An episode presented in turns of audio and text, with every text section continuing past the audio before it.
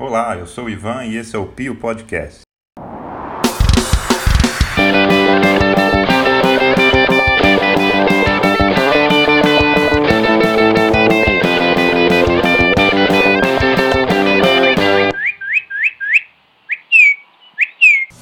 Olá, queridos e queridas ouvintes, bem-vindos a mais um Pio Podcast, seu podcast anual de informações e análise política brasileira. É, a gente está garantindo aqui, né, pessoal? Estou aqui com o Diego e o Igor, pelo menos mais uma edição anual, né? Nossa última aparição foi em fevereiro do ano passado, então o episódio de 2019 já está mais ou menos aqui garantido. Estamos gravando no dia 6 de janeiro, domingo, e a gente vem aqui fazer um review dos ministros do novo governo do Jair Bolsonaro. E aí, Diego e Igor, como é que vocês estão encarando esses primeiros dias aí dessa nova era de um Brasil livre do socialismo e do politicamente correto? Olha, eu estou encarando com muita alegria o novo governo do Jair Bolsonaro, não por causa do Jair Bolsonaro, mas eu cheguei à conclusão no, nas minhas muitas reflexões entre final de outubro e o dia de hoje que a alegria é de fato a nossa principal arma contra os tempos sombrios que já começaram a atuar sobre esse país. Eu acho que o, o atual presidente e as pessoas que o cercam estão muito interessadas em ver pessoas como eu tristes, pessoas como eu acuadas no seu canto, pessoas como eu desesperançosas na vida. E eu me recuso a ser desesperançoso, eu me recuso a ser triste. Eu vou encarar 2019, antes de tudo, com muita alegria. É... Primeiro, porque a alegria é bom, faz bem para a saúde. E segundo, porque o presidente não me quer alegre. Então, presidente, você me verá muito alegre. Ousadia e alegria. Ousadia e alegria, por que não? E aí, Diego, e você? Concordo com, com o Igor. Acho que. E alegria, especificamente, humor, né? Vai ser, vai ser importante encontrar maneiras mais construtivas de de promover a zoeira que já vinha caracterizando o cenário brasileiro nos últimos anos, né? Mas é importante ter uma escolha de agenda também. A gente vinha falando isso. É, vai haver muitas coisas que vão ser é, exóticas, bizarras, engraçadas, e vai dar uma vontade de ficar zoando, mas talvez não sejam as coisas nas quais as pessoas deveriam focar num determinado momento. Mas no geral, tô com o Igor. A fábrica de memes vai estar toda, né? No que depender da gente, principalmente. Mas então, é, a gente separou alguns ministros aqui que são mais relacionados às nossas áreas de atuação para fazer um breve, uma breve análise do histórico e do, dos seus discursos de posse, né? Porque cada um teve uma, uns cinco minutos de fama aí nessa semana que passou. Igor, você separou aí a Tereza da Agricultura, né? Sim, a Tereza da Agricultura, o Ricardo Salles, Ricardo Salles, perdão, do Meio Ambiente e o Marcos Pontes do Ministério da Ciência, Tecnologia, Informação e Comunicação. Eu vou começar falando é, do Ricardo Salles. É, Ricardo Salles, ele é advogado, sempre foi ligado a movimentos conservadores de direita, o que por si só não, não quer dizer nada, não tem nada de errado, mas ele é o famoso fundador do movimento Em Direita Brasil, é, que é um movimento basicamente de. Se, acho que se propõe como um think tank de é, é, promoção do pensamento conservador no país. Ele tem a trajetória partidária que começou lá no PFL DEM, é, passou pelo querido PP, o partido mais corrupto da história do Brasil, partido de Maluf, Jair Bolsonaro, uma série de, de políticos, tudo ponta firme, e está atualmente no Partido Novo.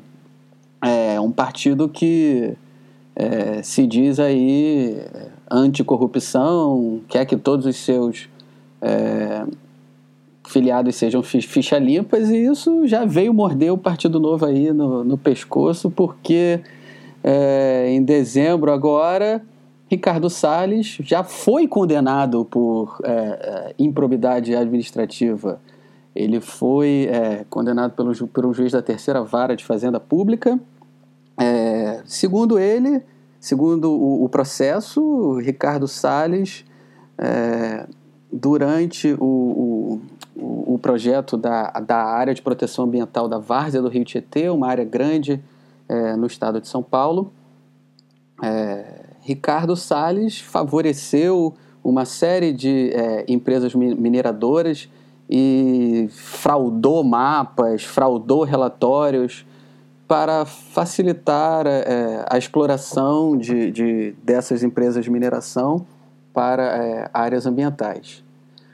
E é, isso aí ele fez enquanto ele, era secretário do meio ambiente Exatamente, ele né? era secretário do meio ambiente do Alckmin no, na, antes do, do, do Alckmin sair. E ele era filiado a, a, ao PP na época e é, já já está condenado em primeira instância. De acordo com a, a, o código de conduta do Partido Novo, o Partido Novo é, ele encara que o problema do, do, do filiado é ser ficha suja. Te, te, te, tecnicamente, a pessoa só é ficha suja quando é condenada na segunda instância. Então, é, vamos ver aí, né? Ele ele vai recorrer e, e vai ser analisado pela segunda instância. Aliás, se o Diego quiser tirar 30 segundos do tempo dele para explicar qual, qual seria a segunda instância, que eu, eu, eu realmente não sei. Foi mal, Diego, te, não quero te jogar na fogueira, não. Se você não souber, deixa para o próximo, o Pio. Mas é. Eu, o, o, o, cara tecnicamente não é ficha suja e o presidente Jair Bolsonaro declarou que, é, como não teve é, enriquecimento ilícito apontado diretamente é, na, no, no processo que ele foi condenado, é, tudo bem, não pode ter enriquecimento ilícito.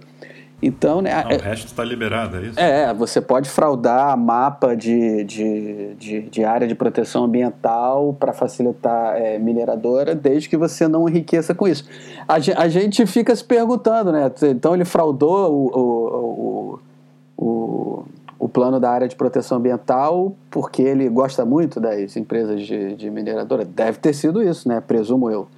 Enfim, mas não, não, sem querer falar tanto da, da pessoa do, do Ricardo Salles, é, ele, enfim, ele foi o, o, cara que durante a campanha tinha aquele, aquele flyer bizarro falando que o problema do Brasil era o MST que precisava de bala, o javali e o tamanho do Estado. É, são, é uma agenda bem peculiar na minha, na minha, na minha visão. Mas é. E nesse santinho aí ele associava o número dele à munição, ponto 30. Era o né? ponto 30, é. O 30 é o número do Partido Novo, e, se não me engano era 3006, aí, ele, aí o, o número dele era ponto 3006. Sensacional. Mas é.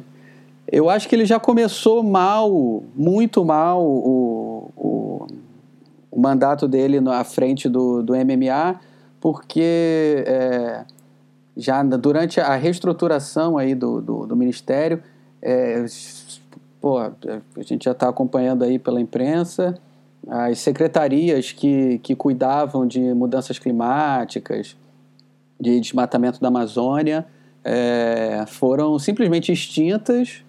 Então, é, o, você, você olha o organograma do MMA agora, no, no, no, nos principais é, quadradinhos ali do meteograma já não tem mais nenhuma missão, é, nenhuma menção, perdão, ao, a, às mudanças climáticas, a, a parte de demarcação de terras indígenas, que é, além de, de essencial para a preservação do direito, do, dos direitos indígenas, é essencial para a gente controlar o desmatamento do, da, da Amazônia. Ele matou isso também. É, agora isso foi para o Ministério da Agricultura, que eu vou falar daqui a pouco. E, enfim, ele dá declarações como ah, debate, debater mudanças climáticas é, é, é, secundário, isso não é, isso não é importante. Ah, enfim, é, dá, dá uma preguiça, dá uma tristeza, porém. Alegria, Igor, exato, alegria. Exato, ele não vai, não, não será esse cara que vai é, matar a nossa alegria. É, mas nós estaremos muito atentos ao que vai fazer é, Ricardo Salles. Mudando de, de ministro, falando agora da nossa querida Tereza Cristina. Tereza Cristina é engenheira agrônoma, então ela de fato é uma pessoa com um perfil técnico da área. Né? Então ela, é, ela começou a sua carreira como secretária de Desenvolvimento Agrário do Mato Grosso do Sul é, e sempre muito ligada a interesses do, do agronegócio, como basicamente quase todo é, o, o, governo do Jair Bolsonaro, né? Só você pegar, se tiver que, se você precisar de uma tagline para o governo Jair Bolsonaro, governo Jair Bolsonaro, segunda linha, agronegócio. Eu acho que é o, o que define é, é, é, é, na minha opinião, é o grupo que está mandando e desmandando, está tirando onda no, no, no, governo Bolsonaro. Mas ela se elegeu é, deputada em 2014 pelo PSB, então alerta de socialismo no governo, uma, uma ministra que se elegeu pelo PSB, é, cuidado, mas rapidamente ela migrou para o DEM, ufa, ai, se salvou, né, se salvou aí. E, e ela, foi, ela foi tão ligada ao, ao, ao, Ela é tão ligada ao agronegócio que nas grandes contribuições de campanha dela vieram da indústria de, de agrotóxicos. E ela rapidamente é, demonstrou sua lealdade é, a, essa, a essa indústria porque ela foi relatora da PL do veneno, que é uma, um projeto de lei que visa é, afrouxar uma série de regulamentações e facilitar é, a venda e o uso indiscriminado de veneno agrotóxico. Né? Eu me recuso a usar é, o eufemismo defensivos fitossanitários que, o, que essa indústria é, tenta emplacar o nome é agrotóxico por quê? Porque é veneno, porque é tóxico, porque faz mal e é usado na agricultura. Então, agrotóxico é uma palavra perfeita para definir o produto. É... A coisa não, não, defende de nada, né? O Roundup da Monsanto é um weed killer, é para matar é, ervas. Então, é, o nome agrotóxico é perfeito. E, enfim, ela vai ser uma defensora é, clássica do, do, dos interesses aí do agronegócio. Ela vai é, certamente continuar a sua, a sua é, cruzada a favor dessa indústria que, que lhe é tão querida. E ela está herdando aí do, do Ministério do Meio Ambiente a, a, a possibilidade de, a, de de demarcar, a, a, responsabilidade de demarcar, de demarcação de terras indígenas.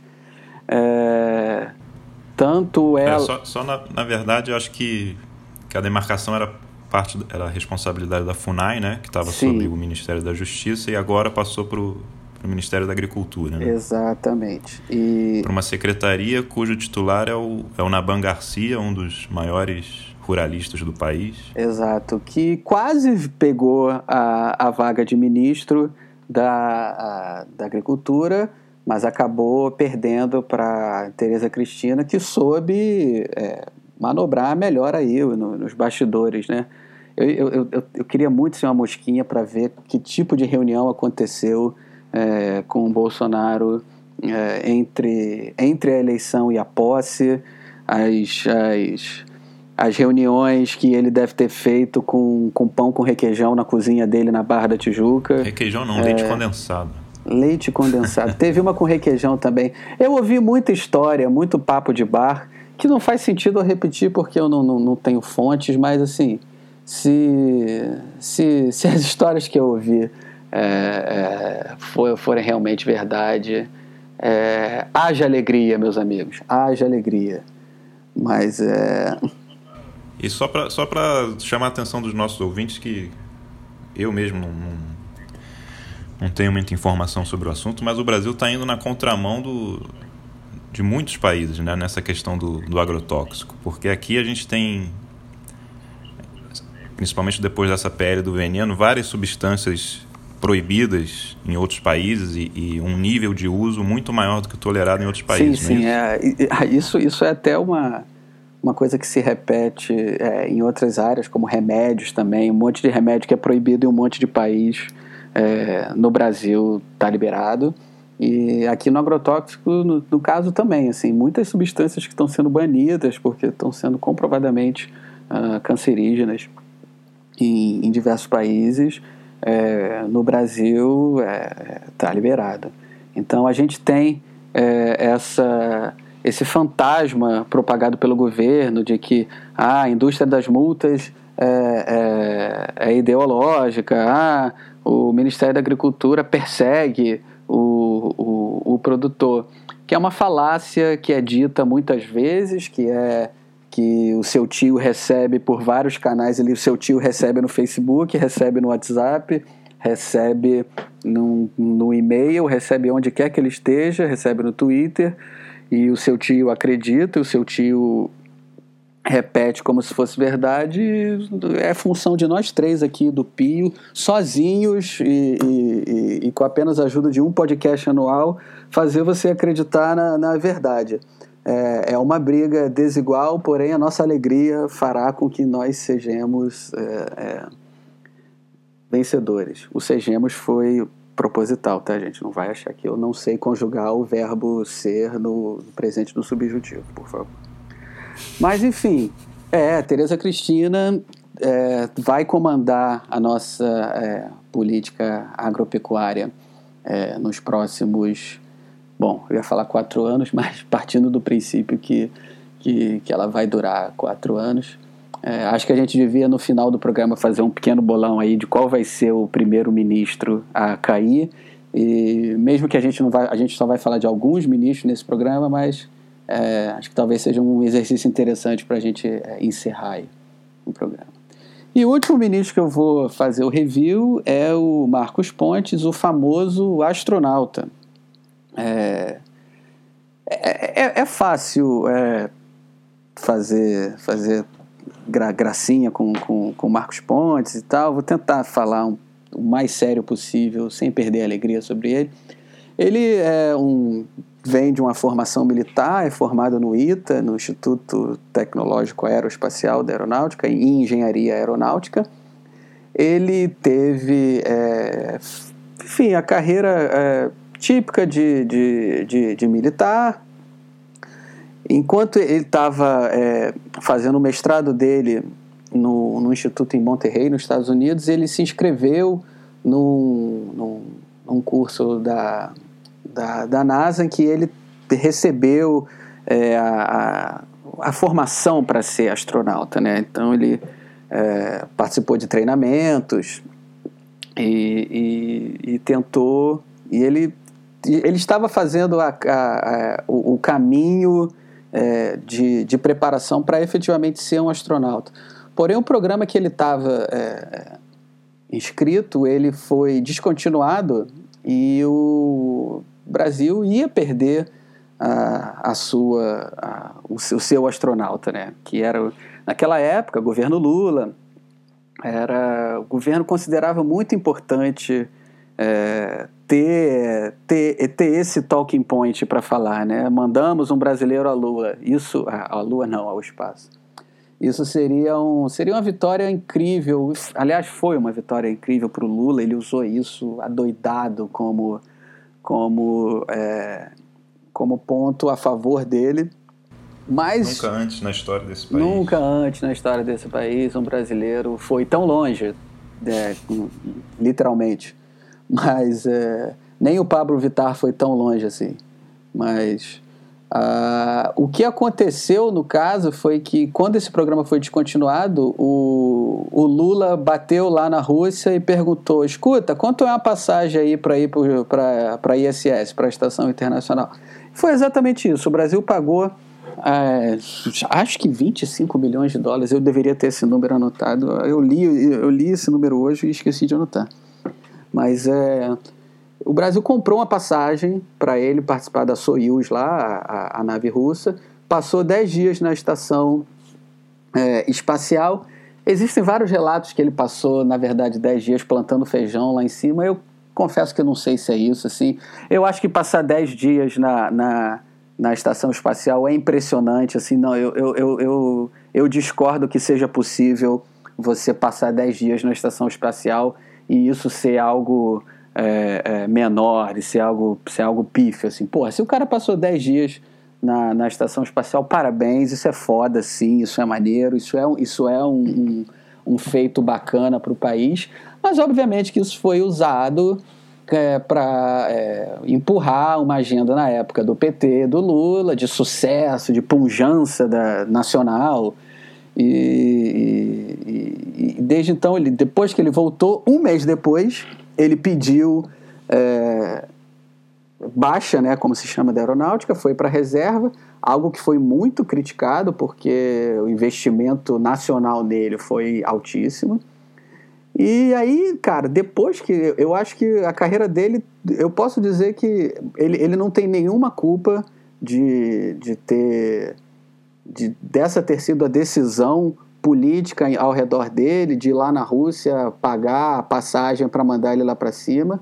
Eu acho que até, até o momento que ele retornou ao planeta Terra, a carreira dele foi, eu posso dizer, brilhante, sinceramente. É, Porém, a partir da, do momento que ele voltou para o planeta Terra, a carreira dele foi muito esquisita. Ele. Primeiro que ele pediu baixa para viver de, de palestras, o que em si não é errado, não tem nada demais, só é meio lamentável assim você dar esse fim a todo investimento que o país é, é, fez em você, mas ele tem total direito de fazer isso. Palestras e... de, de autoajuda, né? Palestras de autoajuda. Nem de foi divulgação faz... científica. É, até aquele negócio de travesseiro da NASA, ele se envolveu numa empresa para fazer para fazer a propaganda com o travesseiro da NASA. Porra, lamentável assim, embaraçoso assim, honestamente, embaraçoso. E, enfim, se, se, se filiou ao, ao Partido Social Liberal, que é o partido do presidente, alerta novamente, social no nome, deve ser comunista, mas é, ele saiu como suplente do Major Olímpio para o, o Senado, o que é não, provavelmente o Major Olímpio tentando surfar na, na, na, na, popularidade, na popularidade dele, mas não precisou, porque Major Olímpio se, se elegeu nadando de braçada no, pelo Senado em São Paulo. E enfim, ele é uma, uma pessoa que tem uma imagem ainda muito positiva, apesar de ter tentado destruir essa imagem depois que retornou ao planeta Terra, mas a, a imagem dele ainda é muito positiva é, para a população geral. O Jair está tentando surfar nessa imagem positiva dele, só que ele é um cara que não tem nenhuma experiência é, política em administração. E, o, e, o, e a gente não tem noção de quão relevante, quão importante é o ministério que ele é é, que ele vai comandar, né? O Ministério, porra. O Ministério lida com a pesquisa científica aí dos órgãos de fomento de, de, de, de, de pesquisa científica, como o CNPq, por exemplo. É, pô, ali ele, ele é, tá na mão dele o Marco Civil da Internet, por exemplo, tá na mão dele o Correios. Porra, é um negócio absurdo, imenso, muito variado e me causa é, muita preocupação o que, que esse cara vai fazer com assuntos tão diferentes e todos eles muito relevantes. E, então, não sei.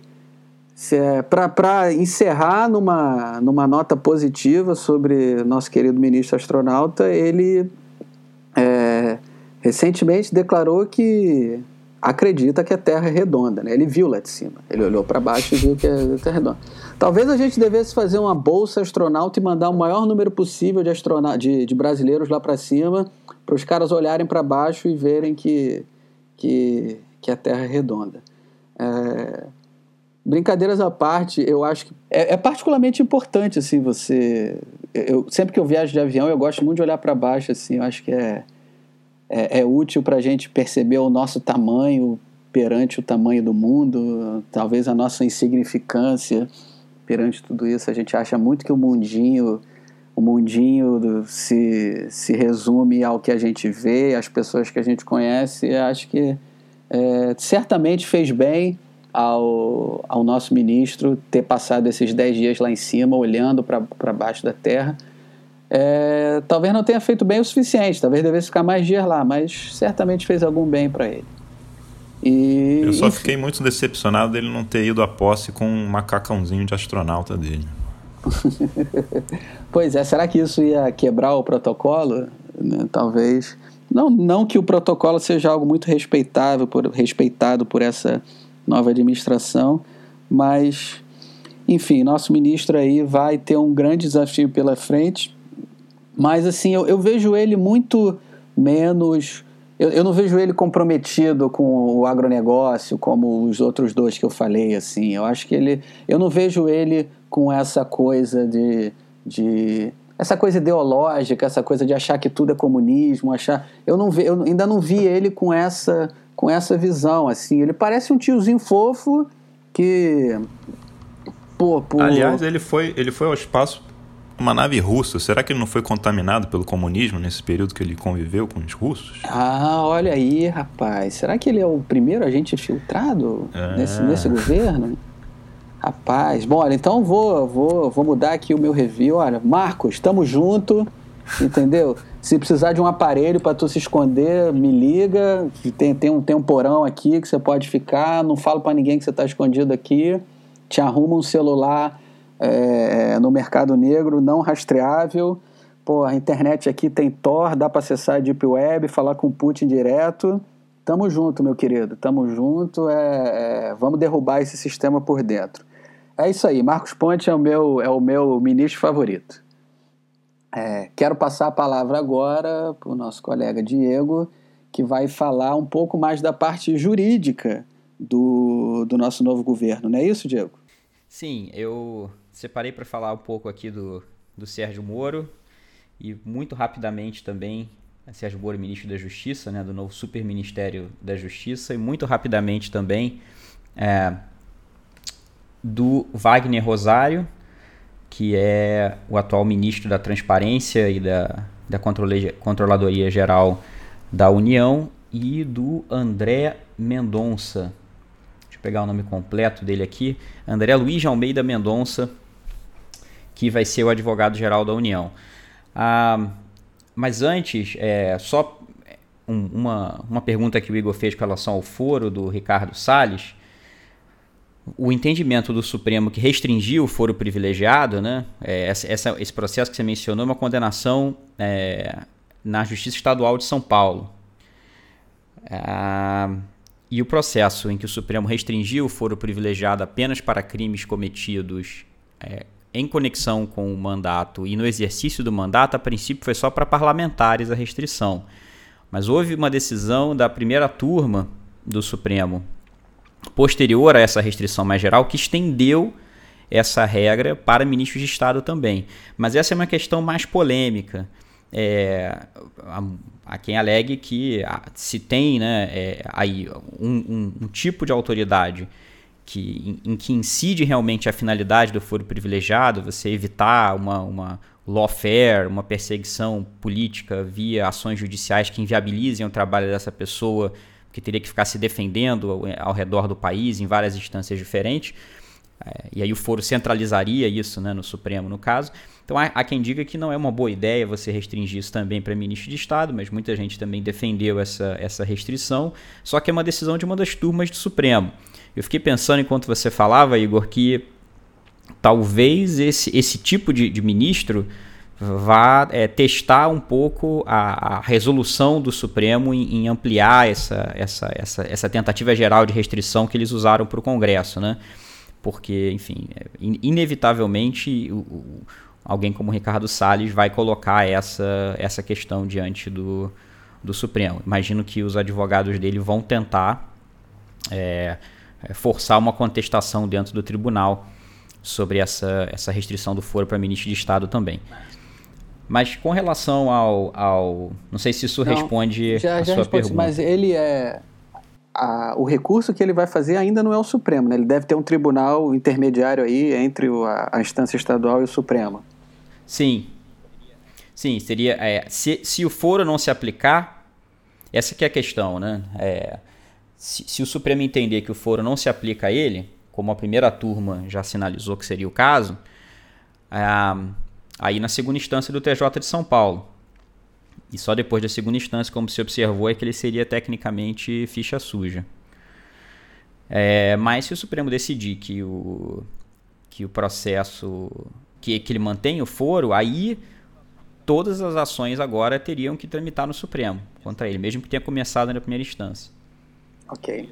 Não iria para o TJ, iria direto para o Supremo. Não, não, é nenhum, não é nenhum recurso para o Supremo, é que o processo passaria a ser discutido lá.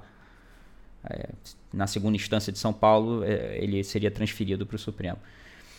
Mas então, bom, começar pelo, pelo, pelo Sérgio Moro, né? Muito já foi dito, talvez seja, acho que junto com o, com o Paulo Guedes, o, um dos ministros que mais tem gerado, primeiro, é, mais tem sinalizado propostas é, concretas que são centrais para a agenda do Bolsonaro, para, foram centrais para as eleições de 2018, né? A corrupção e segurança pública, é, segundo o IBOP de, de dezembro, é, são os principais problemas do país para 40% dos brasileiros, né? E, e, parece que perdi apenas para saúde e desemprego. Então, o Sérgio Moro é um desses ministros em que é, eles atraíram muita atenção desde que foram, foram anunciados. E ele tem uma, uma vantagem que, apesar dele só ter sido formalmente anunciado em, em, no, em novembro, né, o, o Moro já vem falando como se fosse um possível legislador para questões de corrupção no país há bastante tempo. Né? Então, por exemplo, em, no fim de 2017 ele deu uma, uma em um discurso, né, recebendo um prêmio, ele já falou várias coisas que são mais ou menos o que ele mantém agora no início da sua gestão como ministro, né? Então, por exemplo, ele coloca muita ênfase na, na restrição e no fim do foro privilegiado, na, na manutenção da prisão provisória, da execução provisória da pena após a, a condenação em segunda instância, né, seguindo o entendimento atual do, do Supremo. É, e, e, é interessante, né? Você poderia se perguntar por que, que o Moro está batendo nessa tecla agora, né? Como, como juiz, fazia sentido ele tentar pensar em termos de que interpretações do direito seriam importantes para o trabalho dele continuar e ele precisava dar apoio a essa decisão do Supremo, né? tanto a de restrição do foro quanto a da segunda, prisão após segunda instância.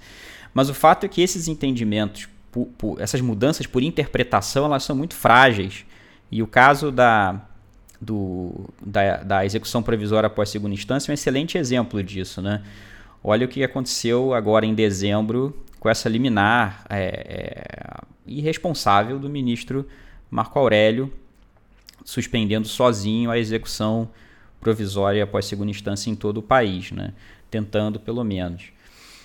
Então acho que, acho que isso já é uma questão para o Moro há bastante tempo e ele, como ministro, deve. Né, procurar agir. No fronte legislativo, o Moro vai pegar certas questões de interpretação do direito vigente que ele defendia como juiz e vai tentar consolidá-las, mesmo que já tenha apoio do Supremo, vai tentar consolidá-las em mudanças legislativas formais.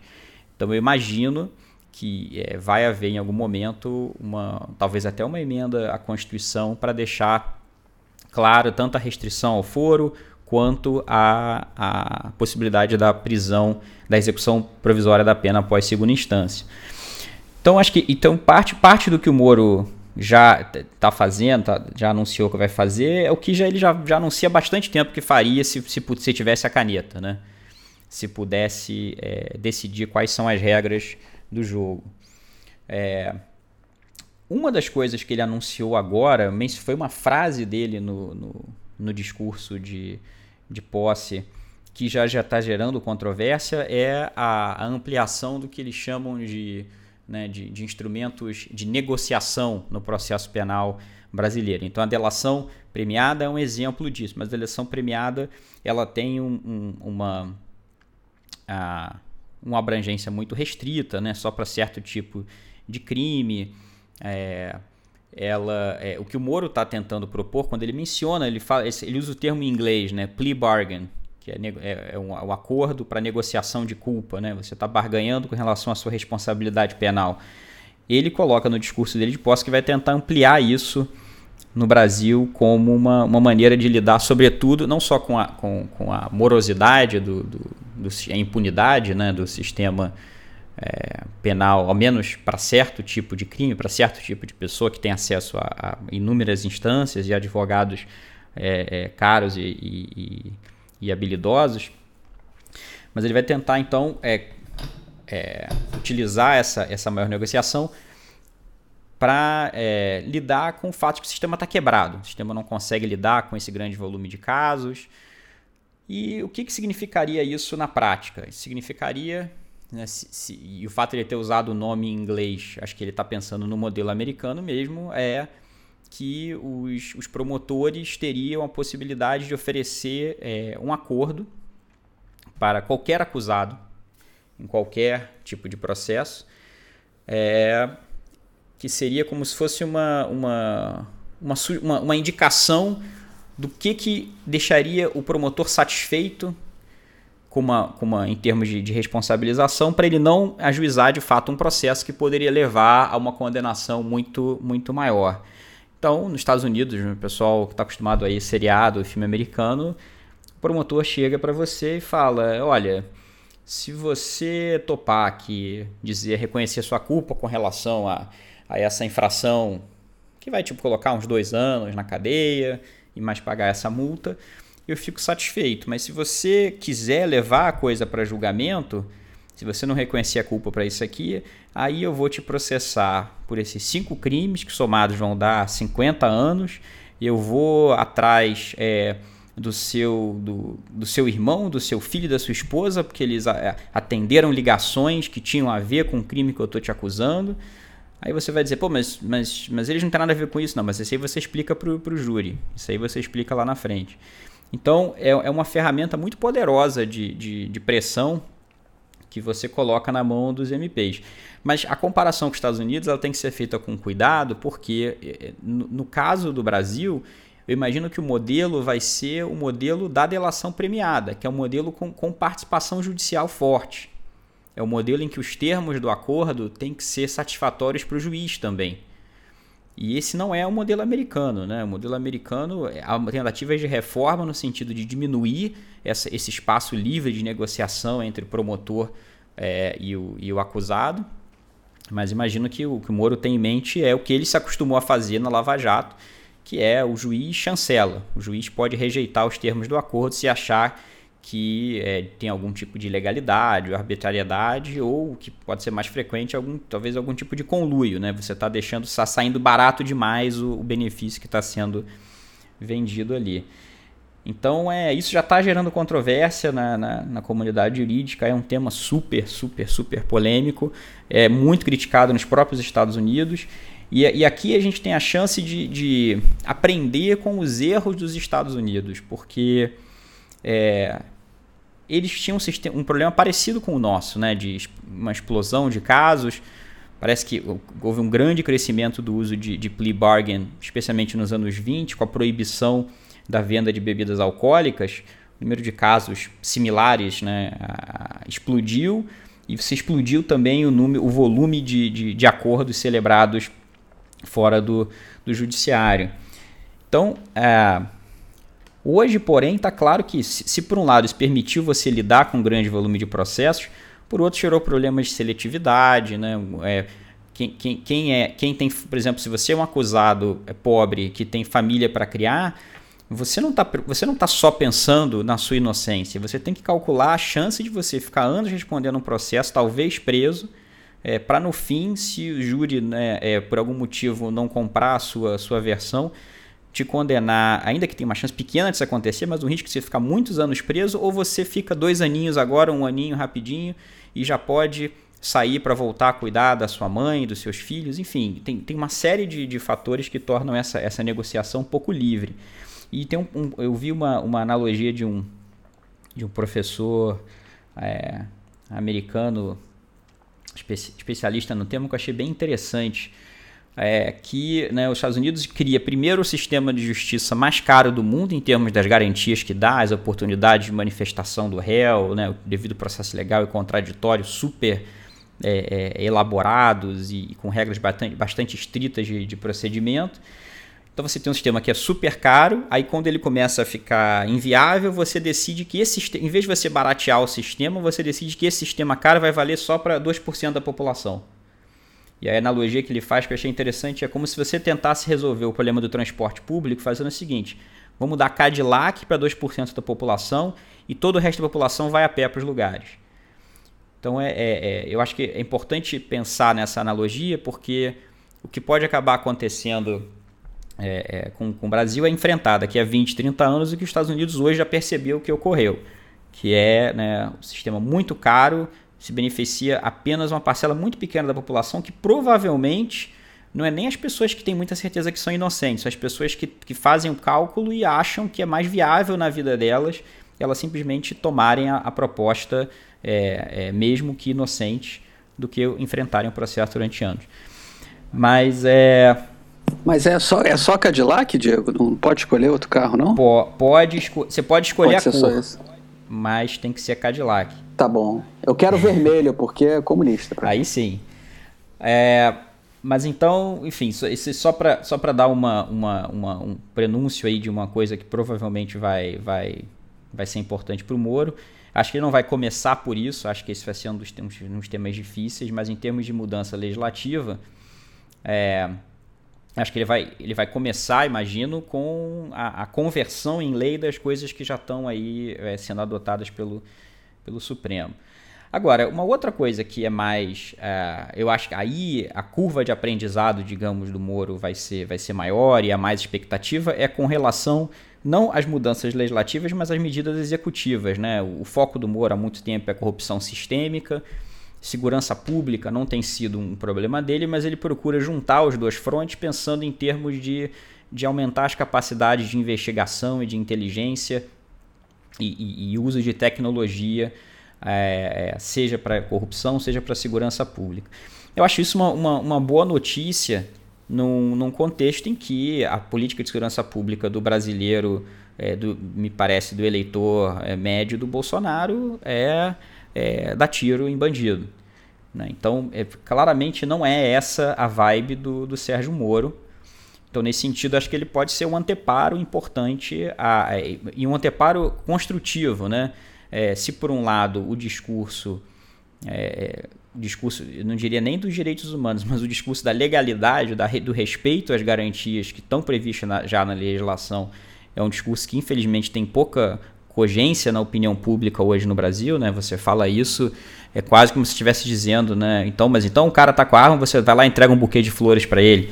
E, e, então esse esse esse Ou leva para casa. Ele leva para casa, exatamente. É, se esse discurso hum. perdeu muita força, é, eu acho que o Sérgio Moro pode representar talvez uma alternativa de eficácia, uma alternativa é, é, de meios, né? De, não, não, estamos junto, queremos reduzir a criminalidade, porém é, o jeito de você fazer isso é investindo em mais inteligência, mais cooperação, melhores métodos de investigação, e aí eles também têm outras coisas inspiradas nos Estados Unidos, né, de é, é, operações é, disfarçadas da polícia, por exemplo, vão ser coisas expressamente autorizadas por lei, na, segundo a proposta, uma proposta dele, o que eu acho que pode, quem sabe, criar vários seriados interessantes no Brasil nos próximos anos também, né? A gente vai ter o, o nosso próprio é, lei e ordem aí, quem sabe, ou, ou, não. Se bem que operação disfarçada seria o The Wire brasileiro, né? Vamos tentar imaginar o equivalente. Mas, então, a, a... Espero que eles sejam tão bons quanto o CSI em Nova Iguaçu, que, isso, que, que aconteceu uns dois anos atrás. Olha, eu acho que, acho que como em outras áreas, o Brasil é mais é, empolgante e imprevisível do que a ficção. Então, acho que eu tenho grande esperança nesse, nesse seriado natural que vai surgir com operações disfarçadas de combate ao crime organizado. Mas, bom, o Moro também chama atenção para questões prisionais. Novamente, eu, eu acho que é um, é um, meio do caminho interessante, né? porque ele fala especificamente no, no discurso dele de é, é, melhorar as condições nos presídios, mas ao mesmo tempo que une isso com o maior controle dos presos. Então, impedir celulares, impedir comunicação, identificar dentro dos presídios quem são as lideranças, criar um regime diferenciado, mas ao mesmo tempo resolver superlotação. Né? Então, esse, esse, é um. É, é claro que o, o Sérgio Moro é, dentro do direito penal, ele tem uma posição mais pró-punição, digamos, do que mais pró-garantias. Mas, mas esse, esse é um debate, é, comparado com o que existe no Brasil, fora dessa, da, da área do debate do direito, esse é um debate ainda dentro da legalidade. Esse é um debate ainda de pessoas que acham que você tem que respeitar procedimentos e cumprir o que está previsto na legislação, em tratados internacionais. Então, acho que o, o Moro pode acabar sendo aí uma alternativa interessante que é, é tá no barco da, da punição, digamos, né, da, da da, de, de, de, acabar com, com tudo que está aí, com isso tudo que está aí, em termos de, de que se, se associa com, com, com a impunidade, ineficiência do sistema, mas fazendo isso de uma forma que não usa os meios brutos e, e provavelmente ilegais que, por exemplo, o governador Witzel no estado do Rio de Janeiro defende. Aliás, isso já foi uma, uma rusga é, leve entre os dois no evento em que eles estavam juntos e o Moro é, teria adotado uma posição é, cética, crítica, não levar muito a sério a proposta do, do governador Witzel de, de, de autorizar o abate né, de, de criminosos, de, de, indivíduos portando fuzil. Né, armas, armas pesadas gerariam esse, esse abate, esse, esse ataque preventivo por parte da, de forças policiais. Essa é uma proposta que é muito vaga, mas é, né, as pessoas ouvem exatamente isso. Né? Se tiver carregando armamento pesado, você mata antes de chegar perto. E no evento que os dois estavam juntos, o Moro disse: Olha, isso, isso não existe em lugar nenhum no Brasil, a legislação nesses termos não autoriza isso. Então eu, eu, tenho, uma, eu tenho esperança de que, é, concordando nos fins, divergindo nos meios, Sérgio Moro pode dar uma contribuição possível dentro desse governo, inclusive para questões que normalmente não fazem parte da preocupação de, de, dessa parcela do eleitorado, que é as condições dos presídios, por exemplo. É... Deixa eu ver aqui. Bom, fora isso, uma outra coisa interessante com relação ao Moro, e isso eu estou bastante curioso mesmo para saber, é como que vai ser a relação com o judiciário porque, enfim, Moro é um, é um juiz de carreira, é, é, a cabeça dele é formatada desse jeito, a carreira dele foi formatada. Relação com o judiciário ou com o STF, que você quer pois é, dizer? É, então, aí, aí, é o que eu ia especificar agora. É, então, com o judiciário em geral, acho que o Moro vai ter as relações que você espera de um ex-juiz. Agora, ah, inclusive no corporativismo, né? Inclusive, né, não, não acho que essa vai ser uma questão para o Ministério da Justiça, claro, mas no, no que houver a chance de se manifestar, não acho que vai vir do, do, do, do Sérgio Moro uma crítica à, à, à, questão atual da remuneração do judiciário, por exemplo, dos, dos benefícios e privilégios diversos. Mas com relação ao Supremo e aí aos tribunais superiores, aí eu estou curioso para ver como é que vai ser isso. Por quê? Justamente por ser um juiz né, de carreira, e o Moro aí não é exceção, uma tendência geral no judiciário brasileiro de grande desconfiança em relação aos, aos órgãos superiores da justiça. Né? A, a divisão hum, que né, pesquisas de opinião feitas no judiciário tendem a mostrar é os juízes lá de baixo se acham técnicos e acham que quem está em cima é político. Então é como se achassem a gente faz o trabalho sério, técnico, legal, e lá em cima é que começa a esculhambação, e lá em cima é que começa a politicagem. E eu acho que o, o, o, o Moro é um representante dessa visão em, várias, em vários níveis. Né? E quando você fala de corrupção sistêmica no Brasil, e quando você olha para a Operação Lava Jato, esse, esse ainda é um, uma grande área é, pouco, muito pouco explorada pela, pela, pela Lava Jato e seus desdobramentos, a relação com o judiciário, né, com as instâncias superiores. A, a gente começa a ver começa a ver delações que vão tocando no judiciário aqui e ali, mas a coisa ainda não avançou como você imagina que poderia avançar se você considera que como é que você pode ter corrupção sistêmica nos termos do, do Sérgio Moro sem algum tipo de cooperação é, de, de uma parcela do judiciário, né? Então, é, é, entender exatamente qual a responsabilidade do judiciário nesse estado de coisas, eu acho que o, o, ministro da Justiça, com a agenda do Sérgio Moro, vai ter que, que fazer, e isso passa pelos tribunais superiores. Aí fica também o problema da relação dele com o Supremo, se você considera que ele, isso vale inclusive para a agenda legislativa dele, ele é, é, é um candidato natural às próximas duas vagas que vão abrir no Supremo, né?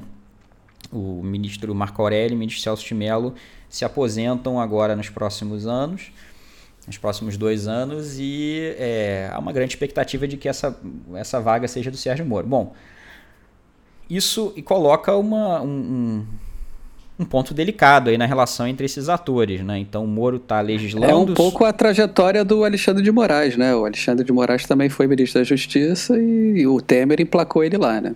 Sim, sem dúvida.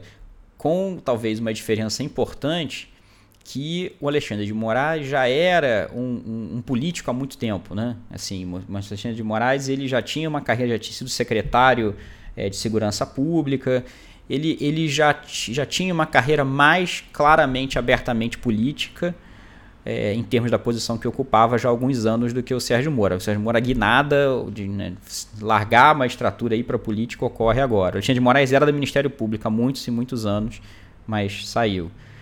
Ah, então, é, como, é que, como é que o Moro vai equacionar isso daí e como é que essa, esses movimentos dele vão ser recebidos por esses atores, a gente não sabe.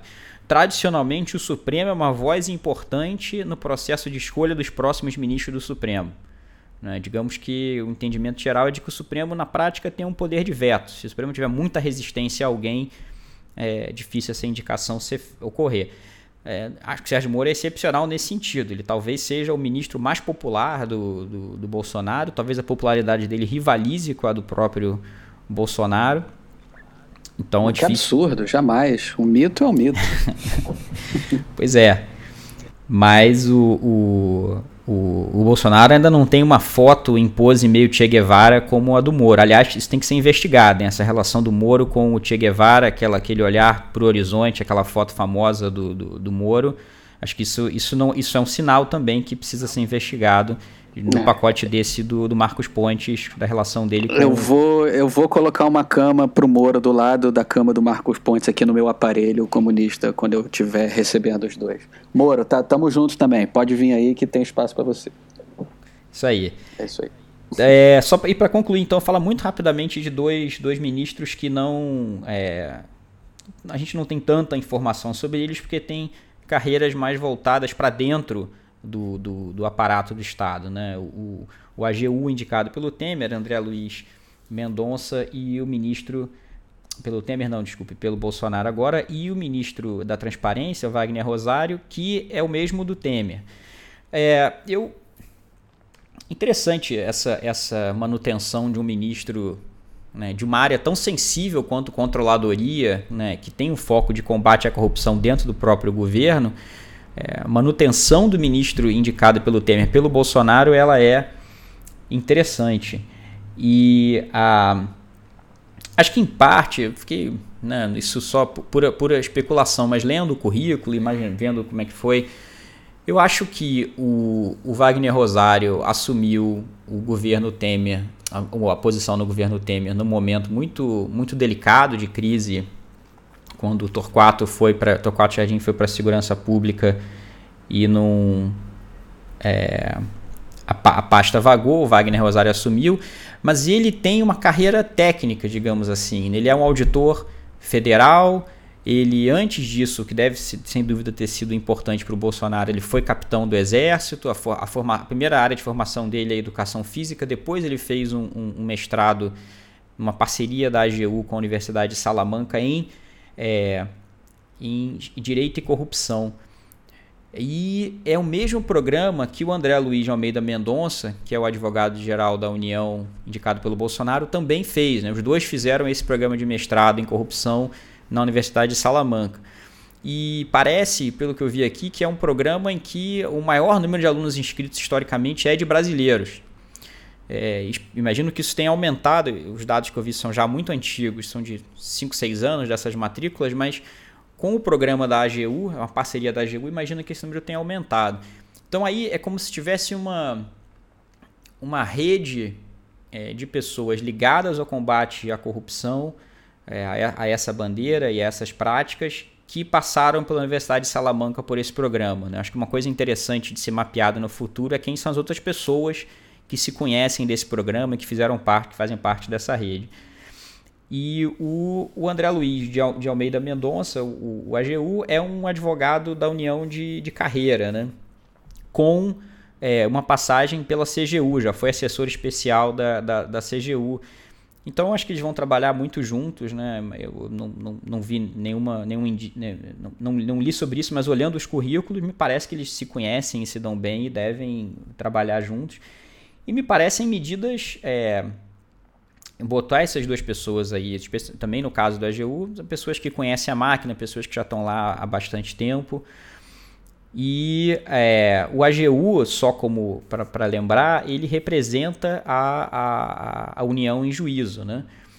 Então ele tem uma função muito importante de desenvolver também a, a, as teses com relação ao funcionamento da máquina, com relação a, a leis que o governo quer aprovar, que vão ser utilizadas depois perante o Supremo para defender é, é, as medidas aprovadas pelo governo. Então, é, é, é, por isso que essa também é uma posição que já gerou muitos ministros do Supremo, né? Não, há, não parece ser necessariamente a, a onda do André Mendonça nesse momento, mas é, o Toffoli foi, foi, foi para o Supremo depois, Gilmar Mendes foi para o Supremo depois.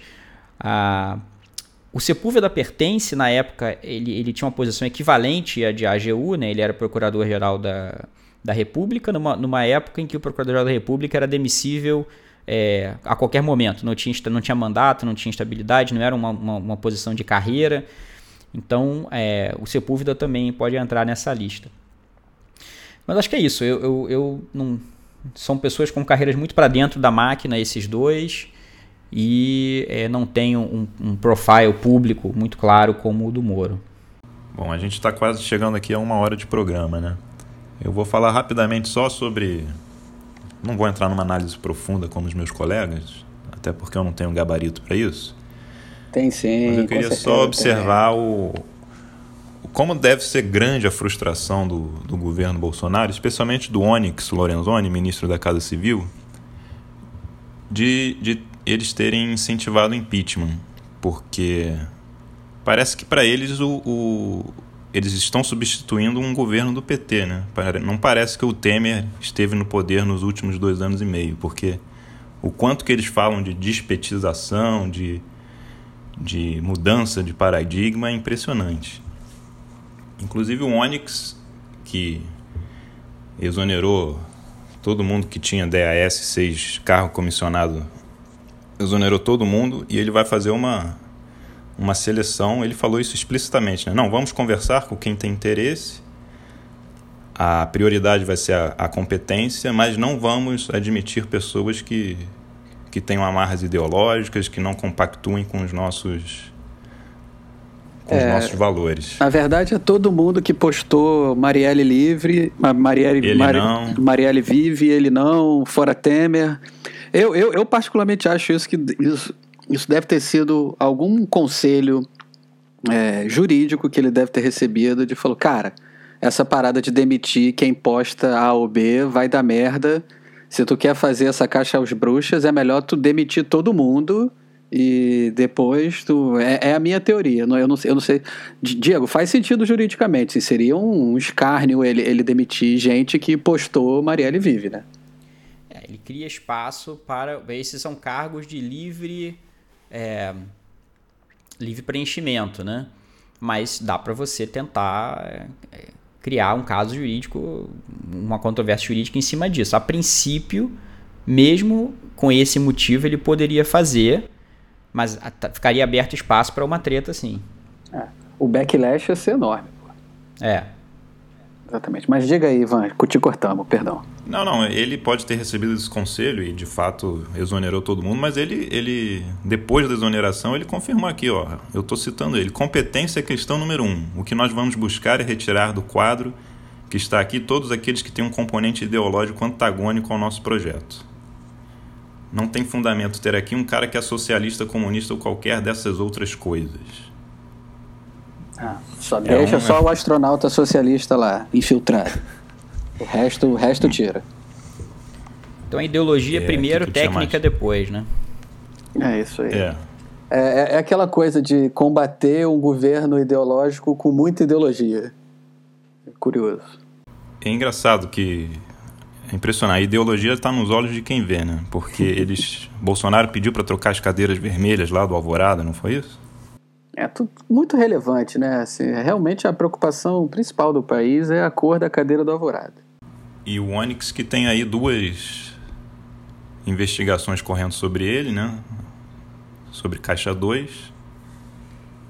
E uma delas o, o Moro já perdoou, assim, né? Falou que o cara pediu desculpa e é, ele, ele não só pediu desculpa, como ele fez uma tatuagem pedindo perdão a Deus por aquilo. Ele falou que a tatuagem dele é para ele lembrar e nunca repetir de novo. Vai ter que fazer uma outra, né? Os tatuadores de Brasília aí estão com um mercado promissor à sua frente. Se continuar nesse ritmo, até o final do ano ele fecha as costas com salmo, com passagem da Bíblia. É, vai ser, vai, vai ter, vai começar a virar rapper americano, botar tatuagem na cara. Vai ser, vai ser bonito aí o futuro do Onix, assim, Onix tatuado. É, essas duas denúncias ainda estão em análise na, na PGR, que tem aí uma carta na manga para se relacionar com o governo Bolsonaro.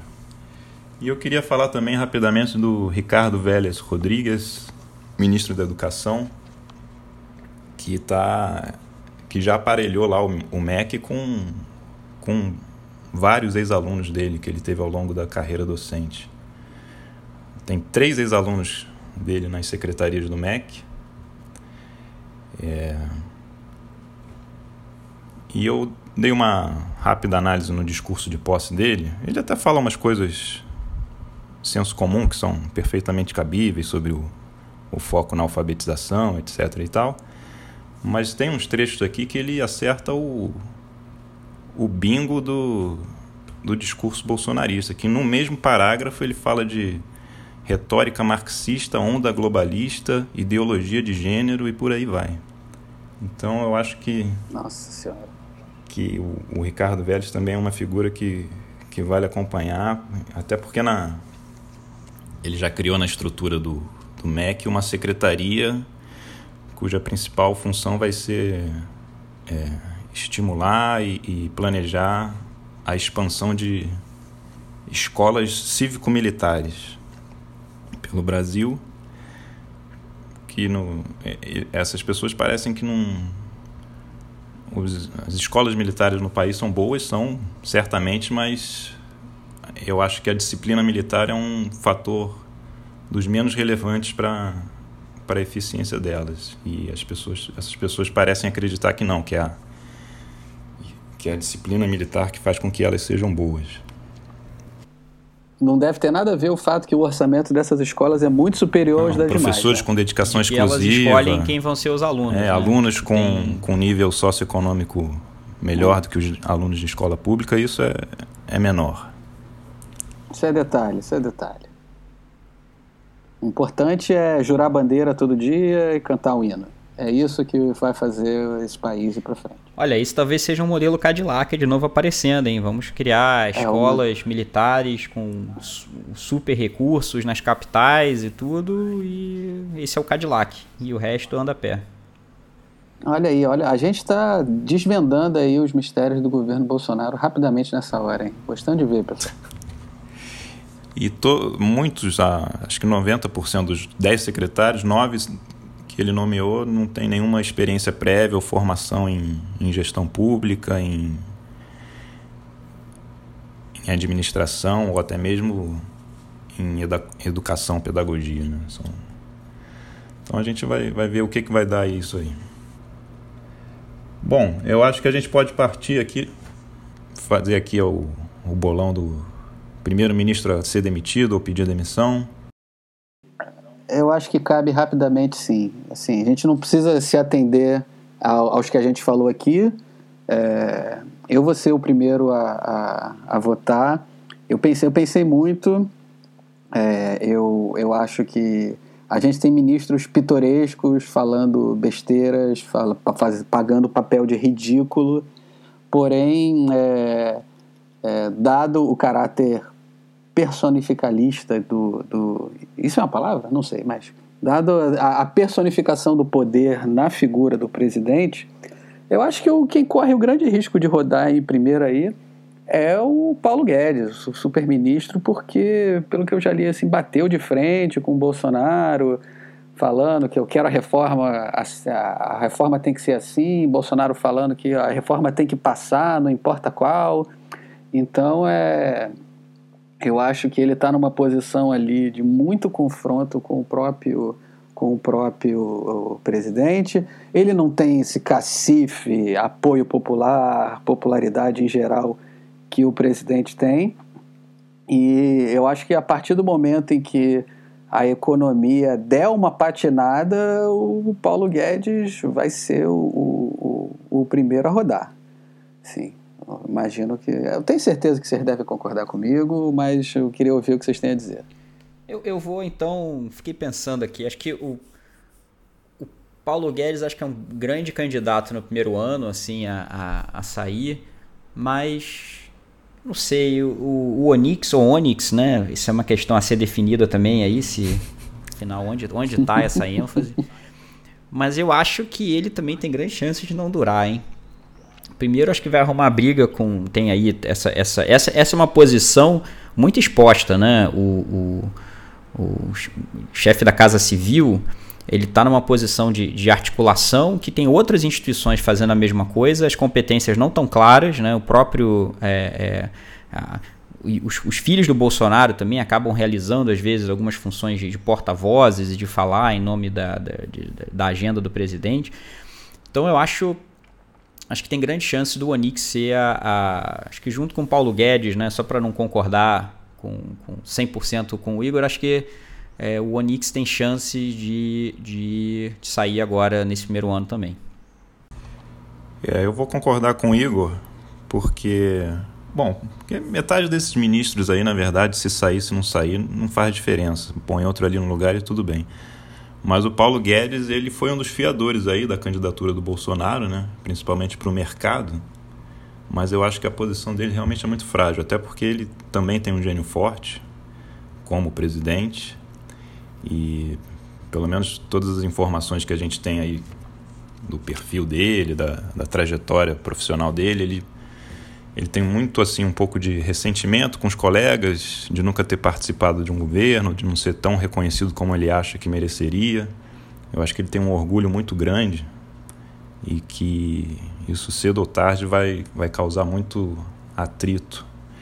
Principalmente não só dentro da, do Poder Executivo, mas também com o Congresso que, que é a vida real, né? Não é aquilo de você tem um doutorado na Universidade de Chicago, é ultraliberal e acha que vai, vai implementar de uma hora para outra o que você acha que é o certo. Então, e eu acho que essa é uma mudança que, que vai fazer muita diferença para o governo, vai repercutir muito na, na sociedade e eu acho que ele, inclusive, vai pedir para sair até o final do ano.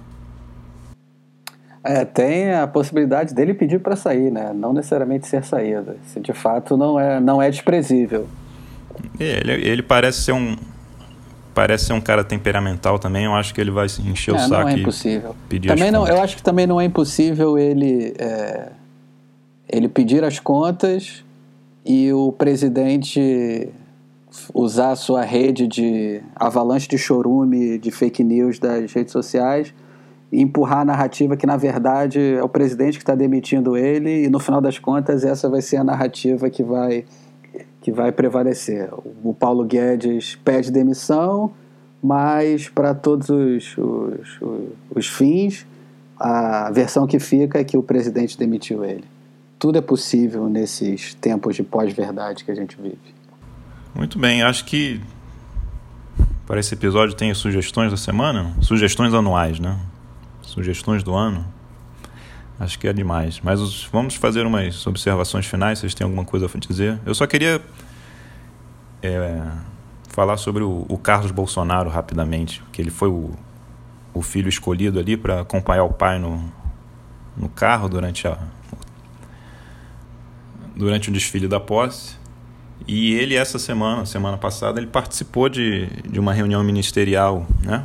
Mesmo não tendo cargo algum, ele postou lá uma fotinho dele nas redes sociais participando da, da reunião. E eu fico curioso de saber por que que também dizem que a, a relação entre os irmãos é, é meio conflituosa mas também dizem que o Carlos ele é o, o grande maquinador aí do das redes sociais da família ele que que soube projetar bem a figura do pai essa história do mito lacrador.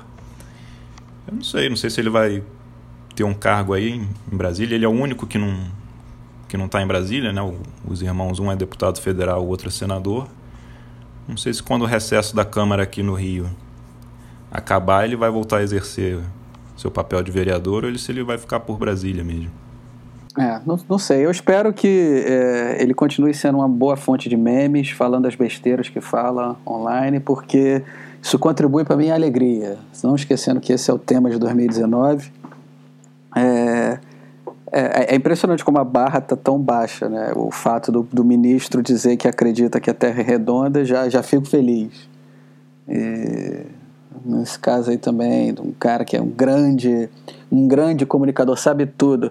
Teve um momento da, da depois da, da campanha que o, o presidente falou é, ele, que ele seria um ótimo ministro das comunicações porque é, ele sabe tudo de redes sociais. Eu tenho certeza que quando ele falou isso, ele achou que o Ministério das Comunicações ainda existia. Ele não sabia que o Ministério das Comunicações já estava junto com o da Ciência e Tecnologia. Eu tenho certeza disso. Nunca saberemos, mas eu vou morrer com essa certeza. Eu. É, e certeza que ele achava que o Ministério das Comunicações era o responsável pela comunicação institucional é da presidência. Ele, ele ach ele achava, ele achava que o Ministério das, das Comunicações, que não, exist, que não existia mais, era a SECOM. Eu tenho certeza que ele achava isso. Enfim, meus queridos, é, é, contem comigo para manter a alegria nesse 2019, porque é, nada disso que está acontecendo aí vai, pode servir para nos derrubar. E os nossos ouvintes, nossos ouvintes podem contar com o Pio aí também, pelo menos uma vez por ano. A gente promete que a gente vai vir aqui e, e trazer a alegria para vocês, porque eu tenho certeza que em janeiro de 2020 a gente vai estar tá precisando. Acho que a gente pode combinar então que o Pio tem uma sessão ordinária por ano, mas a gente pode fazer convocações extraordinárias, se necessário e conveniente. É, na verdade, eu espero que a gente faça algumas convocações é, é, extraordinárias com os nossos outros colaboradores também, que possam vir aqui e, e trazer também é, suas belas análises. É, estamos sentindo falta de todos eles.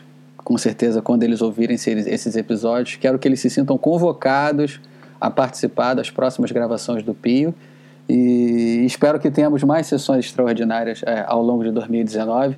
Eu acho que tem muito assunto bacana. Eu acho que é, os governadores aí, principalmente Rio e São Paulo, é, a gente falou um então, a gente falou rapidamente sobre o governador do Rio nesse episódio. Eu acho que ele merece muito é, é, que a gente fale sobre ele. Eu acho que é, todo, toda a tática de comunicação do, do, do, do, novo governo, essa coisa de fire que eu estou chamando aqui de avalanche de chorume, que é mentira chegando por todos os, os lados rapidamente ao mesmo tempo. Eu acho que isso merece ser falado. E Acho que é um ano em que STF e Judiciário em geral vão dar muito pano para manga para o Diego, é, como de costume, arrasar aqui com as suas análises.